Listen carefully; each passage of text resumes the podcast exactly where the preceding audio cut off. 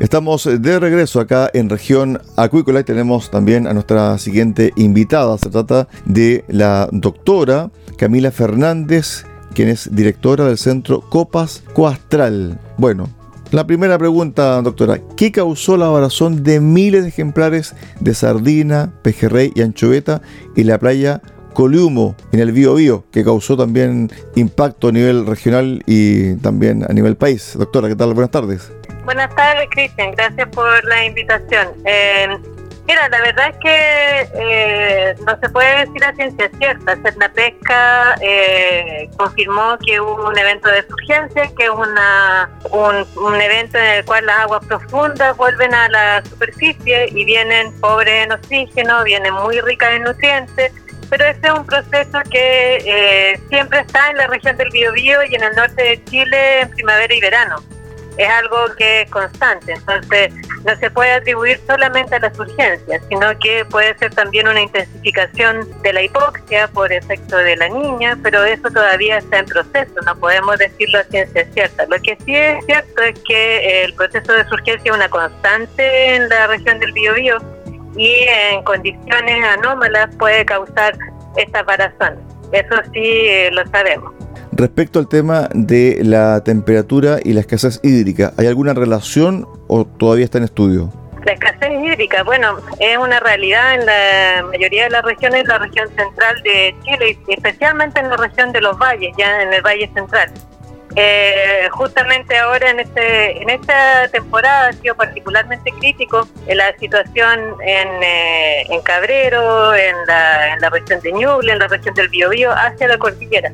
Obviamente que eso tiene repercusiones en la zona de Torina, porque eso implica que los cauces de los ríos vienen empobrecidos y eh, también eso puede tener un efecto, no necesariamente provocar una varazón eh, ni un fenómeno de hipoxia, pero en este minuto nosotros estamos ah, utilizando un enfoque multiparametral, es decir, que todo está relacionado. Ya los efectos ambientales que estamos viviendo en Chile están todos interconectados y es por eso que estamos tratando de eh, aplicar eh, tanto ciencias meteorológicas, climáticas como oceanográficas para entender lo que está sucediendo.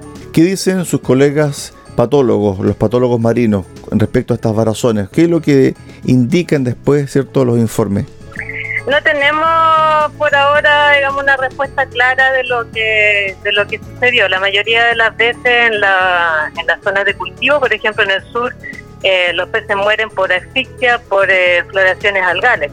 Es cierto que en esta época del año en Coliumo siempre hay floraciones algales, pero no necesariamente son nocivas. Nosotros tenemos afortunadamente poca incidencia de, marea roja.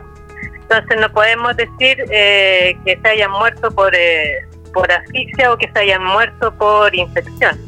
Pero sí eh, tenemos digamos, termistores que están registrando parámetros físico-químicos como para poder sacar conclusiones rápidamente. ¿Ustedes están involucrados en el Plan Nacional de Adaptación al Cambio Climático?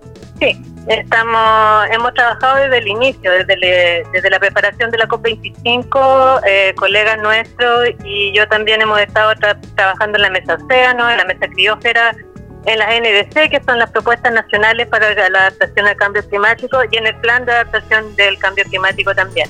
Respecto a centros de vigilancia, ¿ustedes están ya operando con centros de vigilancia, por ejemplo, para monitorear, me imagino, la temperatura del mar, eh, también otros índices relacionados también al cambio climático?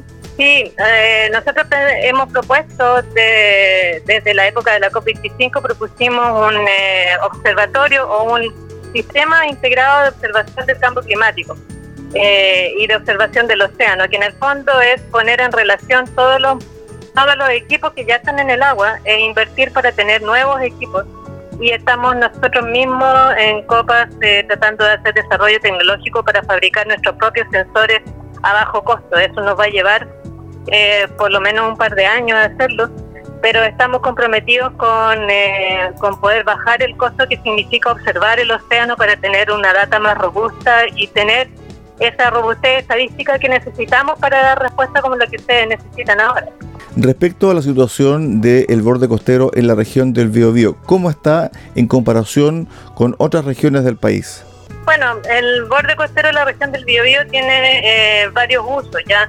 y en general sufre de eh, escasez hídrica, sufre de eh, también el impacto urbano, ya que es bastante fuerte en algunas zonas, y eh, también está la industria forestal, que coincide también con el uso del borde costero. Nosotros tenemos la particularidad de tener un océano costero bastante especial, porque tenemos justamente estas zonas de mínimo oxígeno que son recurrentes ya durante el año y que en el fondo, entre comillas, viven ahí y que se aproximan a la superficie en particular en primavera y verano. Entonces, y también eso hace justamente que sean una de las zonas más productivas de Chile. Entonces hay una combinación bien compleja. Eh, yo diría que el principal problema que tiene Biobío hoy en día es el impacto urbano y eh, la escasez hídrica y el, impacto de la industria forestal. Respecto a la escasez hídrica, ¿hay estudios que ustedes han hecho que estén relacionados a la desembocadura de los ríos y el borde costero? Sí, nos estamos preocupando cada vez más de las zonas estuarinas, ¿ya? Eh, como sistemas de, almacenamiento de carbono azul, ya que es el carbono en el fondo que nos interesa cuantificar en el marco del, cambio climático. Pero mm, eh, como estamos nosotros inaugurando una nueva fase en el centro, estamos identificando zonas y tratando de desarrollar indicadores que nos permitan eh, calificar zonas geográficas como más o menos vulnerables desde, ciertos puntos de vista. Nosotros, eh, digamos, somos partidarios de tener un enfoque ecosistémico a la hora de evaluar zonas geográficas para, por ejemplo, instalar cultivos y eh, tenemos estrecha relación con centros de investigación que hacen, digamos, que profesan lo mismo, que es necesario tener un enfoque ecosistémico para evaluar la vulnerabilidad de estas zonas. Así que estamos trabajando en eso. Finalmente, doctora, lo que usted acaba de comentarnos claramente está relacionado también a que las políticas públicas tienen que ir enfocadas de acuerdo a cada realidad regional, porque no puede haber una política pública única para los ecosistemas marinos, por ejemplo, porque son distintos y tienen distintos eh, tipos de, de crisis en relación a cada zona del país. Es exactamente así. Eh, la política pública tiene que ser con una realidad regional y con un enfoque eh, regional. En ese sentido, descentralizar las decisiones es, vital para nosotros poder, eh, digamos, adaptar a la sociedad al cambio climático. Es una realidad que Chile va a tener que adaptarse a ciertas cosas, ciertos cambios que ya estamos viendo.